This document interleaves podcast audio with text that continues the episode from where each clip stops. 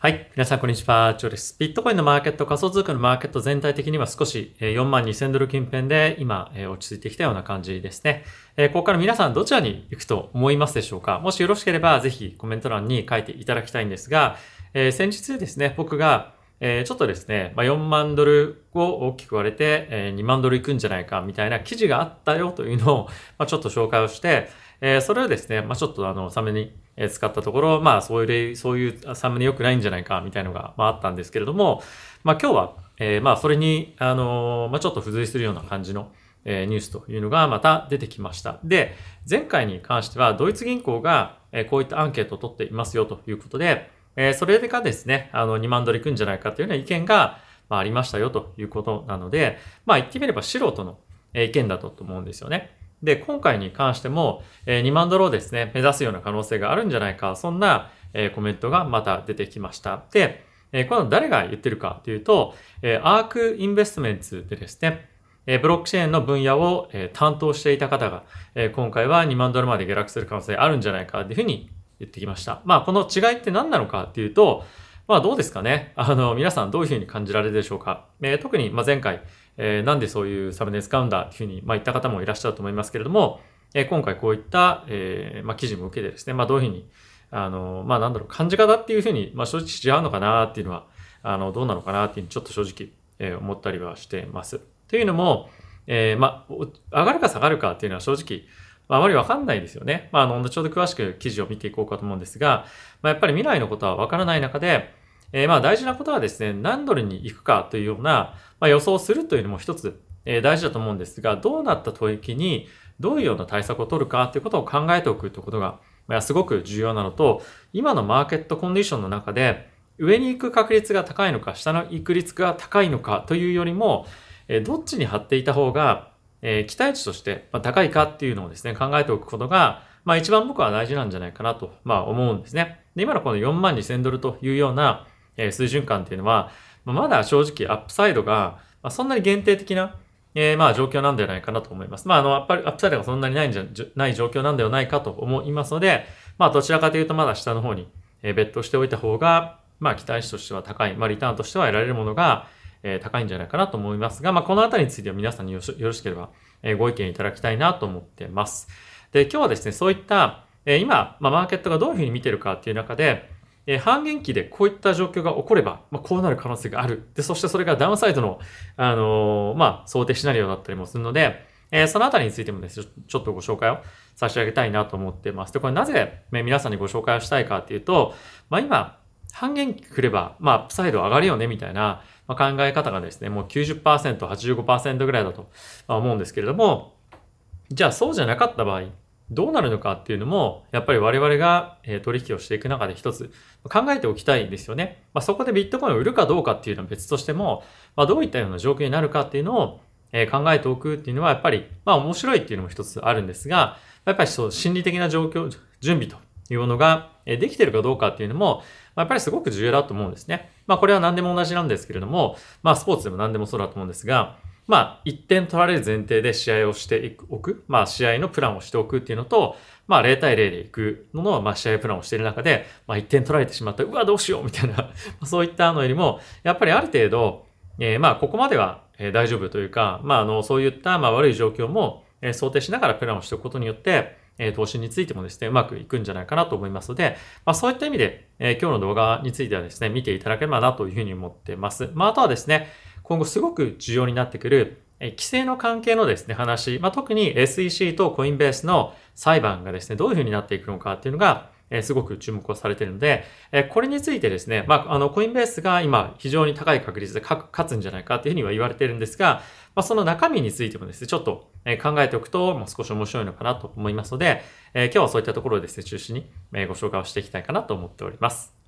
はい。で、まずはですね、皆さんと一緒に見ていきたいのが、え今のですね、マーケットの、ま、ちょっとオーダー状況ですね。まあ、これはやっぱりそのさっき言っていた期待値っていうところを、え考えていくすごく重要なポイントになると思うんですけれども、えこれがですね、まあ、皆さんといつも見ている、えストップロスのオーダーがどこにあるかですね。まあ、ストップロスって何かっていうともう一回解説をすると、今の価格4万2000ドル近辺がある上の方にあるストップロスのオーダーというのは、この値段にタッチしたら、例えば4万2500ドルにタッチしたら買うっていうですね、オーダーがあります。まあこれはもともとショートしていた人たちが、もうこれ以上ロスに耐えられないということで、え買い戻すっていうことがある。そして、今の価格よりも下にあるストップロスのオーダーっていうのは、今ロングしていて、これ以上もうロスが耐えられないということで、この値段、例えば4万1000ドルにタッチしたら、損切りをする、売るというような、まあ、オーダーがですね、えこちらに入っているっていうのが確認できるんですが、え明るい色になればなるほど、まあ、つまり黄色い入れ歯になればなるほど、えたくさんのオーダーがそこにあるというような状況で、今のこの4万2000ドルよりも上のえ方に、方角に関しては、まあ、そんなにオーダーがないんですよね。まあ、つまり、買い圧が、強制的な買い圧がアップサイドにはあまりない。つまり、まあ、ちょっと上に上がったとしても、え上に大幅に上昇する可能性みたいなものは、今のところオーダーベースでは、オーダーベースではですよ。そんなにないというのが現状です。それを一方で、ダウンサイドに関しては、まあ、かなりですね、4万ドル割れたところに、まあ、強い黄色の線がブワーって入っている。そしてそれまでのところに関しても、まあ、結構ですね、黄緑になったりとか、まあ、ちょっと若干黄色っぽいところというのが結構たくさんあるので、まあ、どんどんどんどん下に下がっていけばいくほど、まあ、強制的に、え売る、売る、売る、売るっていうオーダーがたくさん入っている。つまり、売りのオーダーがまた売りを呼んで、売りを呼んで、売りを呼んでみたいな確率に、ダウンサイドについては、まあ、なりやすいというのが現状なんですね。まあ、なので、今、特にアップサイドに対してポジティブな、まあ、そんなニュースがないということもあるので、あくまでも短期的にはダウンサイドを見ておく方が、まあ、今、え期待値という感じでは、ま、高いんではないかなというふうには思っています。じゃあ、ここで短期的には売るかもしれないけど、まあ、長期的に見てる人たちはどうするべきかなんですが、まあ、人によって考え方もポジションも違ったりもするので、えー、どうするべきかについては、まあ、いろいろと変わってくると思うんですが、まあ、僕であれば、まあ、4万ドル割れ、えー、まあ、今だったら3万9000とか、まあ、3万9500とか、まあ、そういった水準感から、えー、ビットコインのですね、買いっていうのをオーダーを、まあ、少し巻いておくっていうのは、まあ、長期的にビットコインを買っていきたいというふうに思っているのであれば、まあ、いいんじゃないかなと思いますね。まあ、こういったオーダー状況を短期的に今、えどういうふうになっているのかっていうのを理解していく上で、まあ、自分がどういう戦略かにもよるんですが、あだったらこの間、このぐらいにオーダーを置いていこうかなとかっていうのもわかるので、まあ、こういったところについての情報も、え今後、まあ、短期的にではあるんですけれども、重要だと思うので、え皆さんに公表をしていこうかなと、まあ、公表というか、あの、お伝えをしていこうかなと思ってます。で、こういった情報に関しては、僕のですね、概要欄の方にもある、えテレグラムのグループで、まあ、重要なものが出てきた際には、え解説をしながら皆さんにお伝えをしているので、まあ、ぜひですね、あの、テレグラムのグループにも、ね、入っていただけるといいんじゃないかなと思います。まあ、あとはですね、今日、僕が今買ってる、持ってる、えアルトコインの銘柄について、えこのグループでですね、共有しました。で、今から入っていただいても、えその過去のですね、ログも見れるので、えー、ぜひですね、入って、まあ、そういったところも、え、まあ、ちょいちょいですかね。まあ、1ヶ月に1回ぐらい皆さんに、え、まあ、あの、紹介できればいいと思うので、えー、ぜひですね、見ていただけるといいんじゃないかなと思ってます。まあ、これはそういうのを買ってくださいというよりも、まあ、あくまでも、え、誰が、まあ、こういう人が、え、注目してるものって何なんだろうとか、あとは他人がですね、持ってるものってなかなかそんなにこれ持ってるよ、これ持ってるよっていう風に、まあ、全部持ってるものを教えてくれるってことは正直ないと思うんですが、まあ一応僕の場合は、ビットコインとイーサを除いた他のアルトコインすべてをですね、そこに何持ってるかっていうのを、まあ一応書いてるので、まあぜひですね、興味本位にでも、えー、ぜひ見ていただけるといいんじゃないかなと思ってます。あとはですね、やっぱり今、ビットコイン仮想通貨に新しく興味を持ってくださった方も多いんじゃないかと思いますが、以下の概要欄の方の、えー、紹介リンクからですね、通じて、えー、講座解説をしていただいた方の限定なんですけれども、すでに講座持っている方もそうではない方も、新規の方も、今ですね、えー、入金額に応じて、えー、2500ドル、すみません、えっ、と、1800ドル、約日本円で25万円分の取引ボーナスが新規じゃなくても、もう持ってる、もう講座持ってる方に関してももらえるキャンペーンをやってます。で、特に新規の方については、えー、入金額に応じて最大450万円の取引ボーナスもらえるキャンペーンやってますので、え、このあたりもですね、ぜひご利用いただければと思ってます。はい。で、続いてですね、え、ちょっと、あの、まあ、小ネタみたいな感じなので、あの、さらっといきたいんですけれども、今、全世界で、え、ビットコイン、えー、まあ、クリプト全体ですね、を持ってる人口というのが7%、約580 million ということで、5億80万人、?5 億8000万人ですね、の方が今、クリプトを持ってると。で、まだ7%、日本で言うと、まあ3%から5%っていうふうに言われてるんですが、まあ、大体5%っていうふうに、まあいろんなところで見ると、あの、説としてはまあ多いのかなと思いますが、まだやっぱりこれぐらいなので、えもっともっと今後、えビットコインのスポット ETF を通じて、えー、ホルダーっていうのが広まっていくんじゃないかなと思いますので、まあ、今後、この成長性というところもですね、一緒に皆さんと見ていきたいかなと思ってます。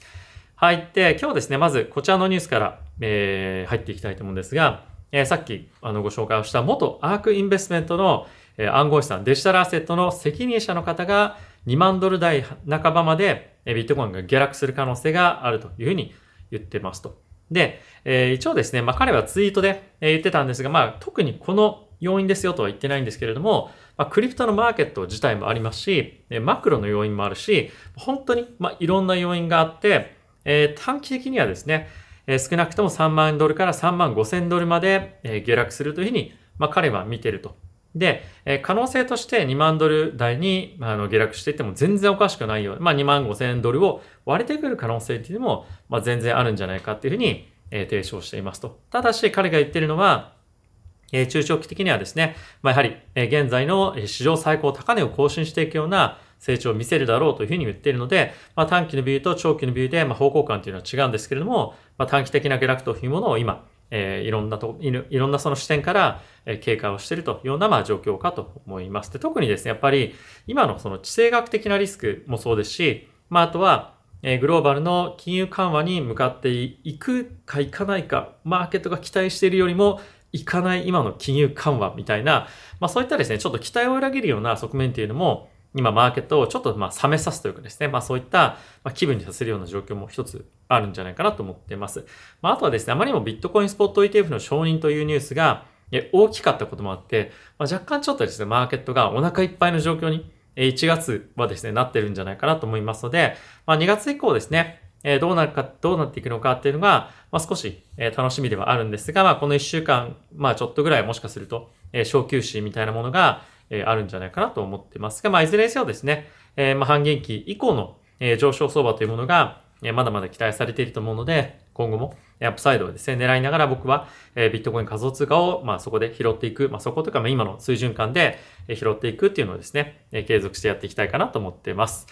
はい、続いてこちら見ていきたいと思うんですが、半減期後にビットコインの価格が上昇しなかった場合どうなってしまうのかという記事なんですけれども、まあ、これですね、人によって立場によって、えかなり変わってくると思いますが、このケースに関してはビットコインのマイナーにスポット当てですね、え話をしています。で、半減期が起こった後ですね、えー、ビットコインのマイナーの人たちの1ビットコインあたりの、まあ、マイニングコストなんですが、えー、6万ドルのですね、大体まあ、あの、6万2千ドル、数千ドルっていうところが、えー、まあ、平均値というふうに、ま言われてますと。で、えー、これを考えるとですね、今の価格から、まあ50%ぐらいですかね。まあ、あの、そこまで上がらなくてもあれかもしれない。まあ大体50%ぐらい上がらないと、えー、ビットコインのですね、マイニングの人たちっていうのは、まあ収益が上げられないんじゃないかっていうのが、まあ一部の会社ではあるんですけれども、えー、言っていますと。で、そうなると何が起こってくるかっていうと、まあ当然、えー、手持ちのビットコインを売却して、えー、資金を作ったりしなければいけないですよね。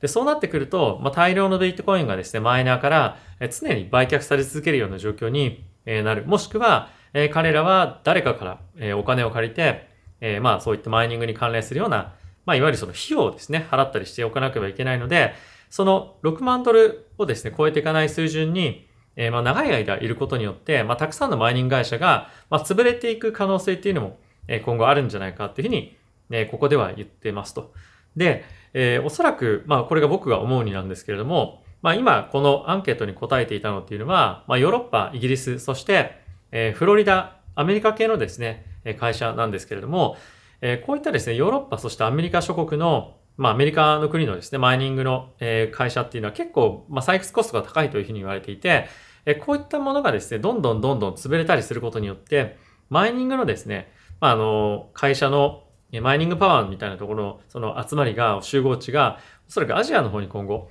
え移っていく可能性っていうのも、まあ、あるんじゃないかっていうふうに、え、僕は思ってますと。っていうのも、アジアの方がですね、圧倒的に、え、電力が安かったりとか、まあ結構ですね、まああの、アブダビとか、まあ大きな政府が、今ですね、え、世界最大のマイニング施設を作っていたりもするので、まあそういった、えー、まあかなりですね、コスト面でも優位な、え、国々が、まあ今後マイニングのビジネスにですね、えー、まあ、正気を見出して、え、どんどんどんどん規模を拡大していって、えー、こういったですね、まあ、アメリカとかヨーロッパの方のマイニングの施設をですね、買収していったりも、えー、あるんじゃないかなと思うので、まあ、今後ですね、マイニングといえば、まあ、もともとそうなんですけれども、まあ、アジアを中心とした、えー、コミュニティ、さらに、まあ、拍車がかかっていくんではないかなというふうに思います。で、えー、そうなってくると、まあ、短期的にはですね、ビットコインの売りっていうものがマイナーから出るかと思うんですが、まあおそらくそのアジアの人たちのビットコインを今買ってる人たちっていうのは、やっぱりもともとえドルの代替資産としてビットコインを持ってる、買ってるっていう人も多かったりもするので、まあ、このコンソリデーションみたいなものが、まあ、そのいわゆるそのアジアに集積してくることによって、えまあ徐々にですね、売りが収まってきたりもするので、まあちょっとその過程みたいなところについては、まあ売りが出やすいような状況にもなると思いますし、まああとはアジアでも、まあやっぱりそのコストが高いところ、安いところ、安い会社、そうではない会社っていうのがあるので、まあマイニングのですね、会社からの売りっていうものがもしかすると、半減期の当初っていうのは、まあ一定程度出るかもしれないので、えー、まあ先日のですね、ビットコインスポット ETF の承認の後みたいに、まあ、ちょっと事実売りじゃないんですが、まああの売りが、え、最初のタイミングでは一旦ちょっとえしばらくは出るみたいなことが、ま起こってしまう可能性もあるので、まあ、そういったことはですね、ちょっと頭に入れておきたいかなというふうに僕は思っています。はい。で、続いてですね、こちらなんですけれども、え CFTC のですね、え議長の方が、今ですね、ビットコインのスポット ETF が、ま承認されましたよね。で、え、まあ、この状況で、まあ、少しですね、問題が出てきていますよというふうに言っていて、今のタイミングでは、えビットコインのですね、現物のえー、いろんなですね、まあ、規制をしたりとか、判断をしたりとかっていう人が、まあ、ちょっと宙ぶらりになってると。で、むしろ SEC がですね、そこを、えー、まあ、若干やってると。で、これが、まあ、すごい問題だって言ってるんですね。なぜかというと、ビットコインに関してはコモディティですというふうに、まあ、言われているようなことが非常に多かったりするわけなので、まあ、SEC じゃないでしょうと。SEC っていうのは、えー、証券ですよねと。で、この CFTC っていうのはコモディティも含められた領域を、監督するところなので、まあ、ちょっと責任がですね、かなり曖昧なんじゃないかってことで、えその辺がですね、ちょっとまあ簡単に言うと、SEC 出過ぎですよと。え我々の、えまあ範疇のところまで今来ているので、まあちょっとですね、気をつけてくださいみたいなことをまあ牽制して、え言っているというような状況ですかね。で、今後ですね、あの、この CFTC の、えスタンスと SEC のスタンスっていうのが、まあ、結構違って、えもちろん CFTC に関しても、仮想通貨の関係の会社に対して、まあ、いろんな基礎とかを落とし起こしてはいるんですが、まあ、SEC ほど強引ではないので、えー、このあたりですね、誰がどの領域を裁くかみたいなところの、えー、判断をですね、やっぱ議会がもっと、えー、積極的にしていかなければいけないか、いけないんじゃないかっていうような議論が、えー、今されているので、えー、このあたりのですね、整理というのが、まあ、おそらく今年から来年にかけて、えー、されていくんではないかなというふうに思います。で、それによって今 SEC がまあ、ゲリ現在その中心に暴れていますが、えこのパワーバランスっていうものが変わってくることによって、えクリプトに対しての、いわゆるその厳しい姿勢みたいなものが、もっと和らいでくることも、えあるんじゃないかと思いますので、え今後ですね、まあそういった、まあ、行方というのをしっかりと見ておくことっていうのは、え大事なんではないかなというふうに思ってます。はい。で、まあそんな中ですね、今、SEC と、えー、コインベースがですね、まあ裁判、他もクラーケンと、えバイナンスも同じように、え SEC と今裁判をしているわけなんですけれども、え今回ですね、スポットがライトが当たっているのは、SEC とコインベースになります。で、まあ、いろいろですね、あの、コインベースは SEC から訴えられてはいるんですけれども、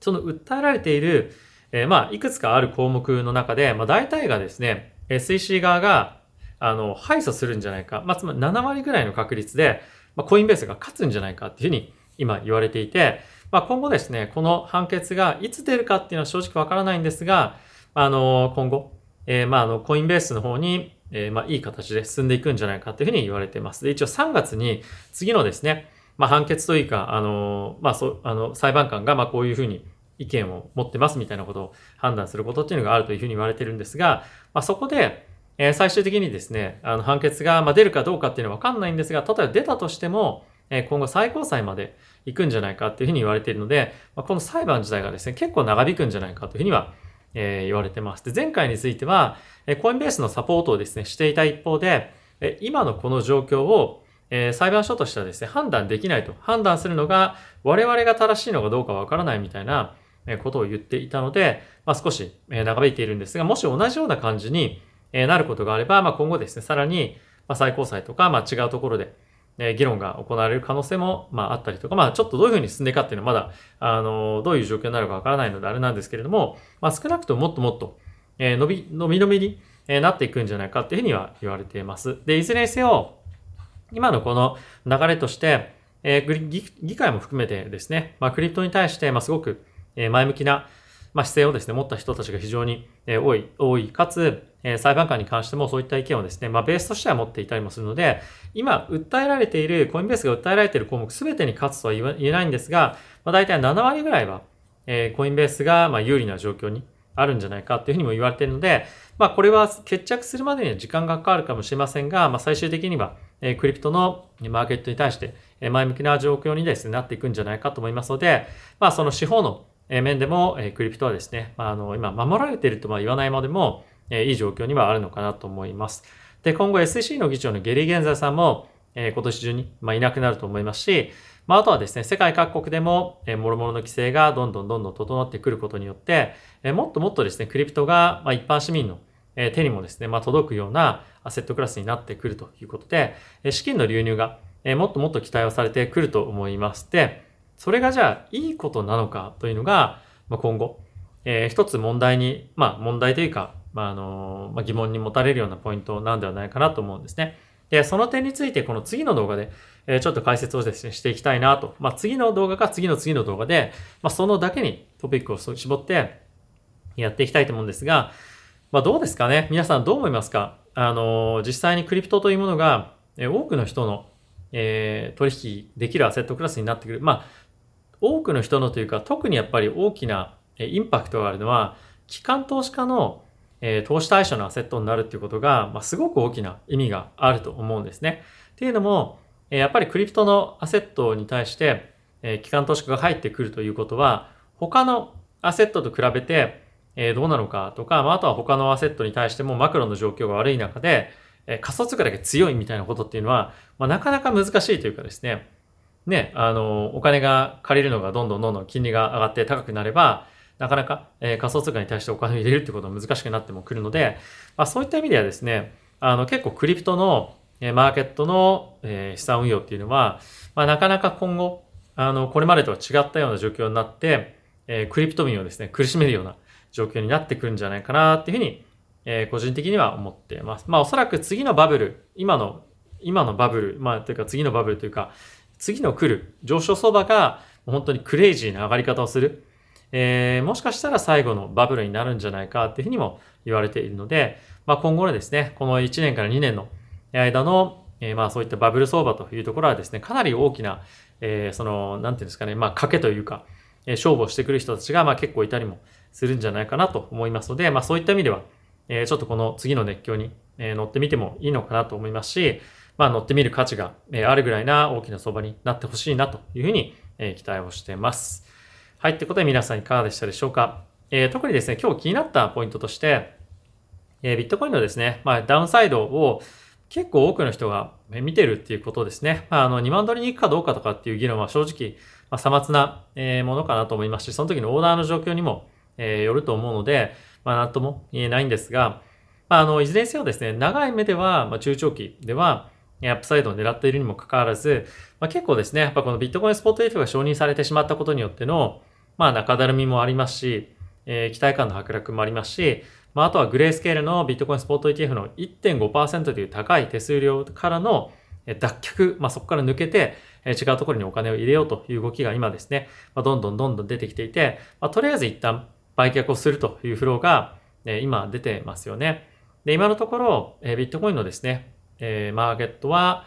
まあ、不安定な、えー、ような状況が連日続いているわけなんですけれども、ビットコインのスポット ETF が承認されて、まあ、資金が流れ込んで、それが大きな上昇に向かっていくっていうシナリオはですね、まあ、全くえ起こらなかったわけですよね。まあ、それによって、え期待感というものが非常に大きくえ後退して、じゃあ次どうするのか、本当に半減期でみんな買うのか、これはちょっとわかんないですね。うん、半減期って、まあもちろん、あの、マイナーの収益が半減化するということで、売り圧という意味では、半減まあ潜在的な売り圧という意味では半減するんですけれども、まあ、買いが入ってこない限りは、まあ、やっぱり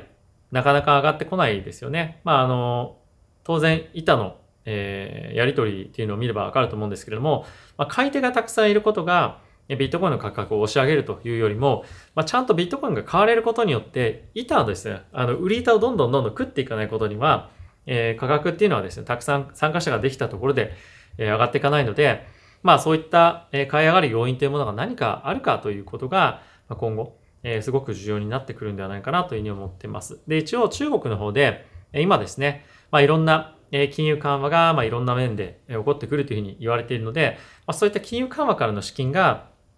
ビットコインに入ってくるんじゃないかっていう期待も、えー、まあありますが、まあ正直今、え中国の方はですね、まあ景気がめちゃくちゃ悪いというか、あまり良くない状況なので、えー、そこで起こった金融緩和が、じゃあそのまま、えビットコインに入ってくるかっていうと、まあ、ちょっとどうなのかなと。まあそれがもし、あの本当に入ってくれば嬉しいんですけれども、まあそういった、まあちょっとですね、まあ淡い期待みたいなものを、えー、持っておくと、まあ、あの、火傷してしまうんじゃないかなというふうに思うので、まああまり短期的には期待せずに、えー、着実にこの、まああの、あと半年から1年ぐらいの、え、この、まあ、あの、レンジ相場の中で、え、ポジションをですね、積み上げていくということをですね、え、しっかりやっていきたいかなと思っています。まあ、この考えの大前提には、えー、2024年の後半から2025年にかけて、ま、バブルが来るという前提なので、もう来なかったら、え、正直、え、元も子もないんですけれども、まあ一応来ると思っているのであれば、まあ僕も来ると思っていますし、え、その前提であれば今年、え、まあ低いところ、安いところで、え買っていく。もう安いっていうのも去年の安いとは全然違うので、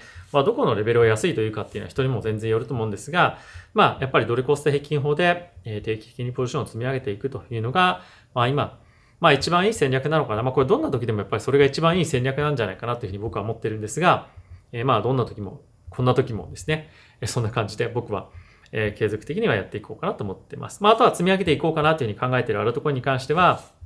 概要欄の方にも一番上にあの記載がありますテレグラムのグループに、え、流しているので、まあ、ぜひですね、見て、見ていただければと思ってます。はい。ってことで皆さん今日も動画ご視聴ありがとうございました。また次回の動画でお会いしましょう。さよなら。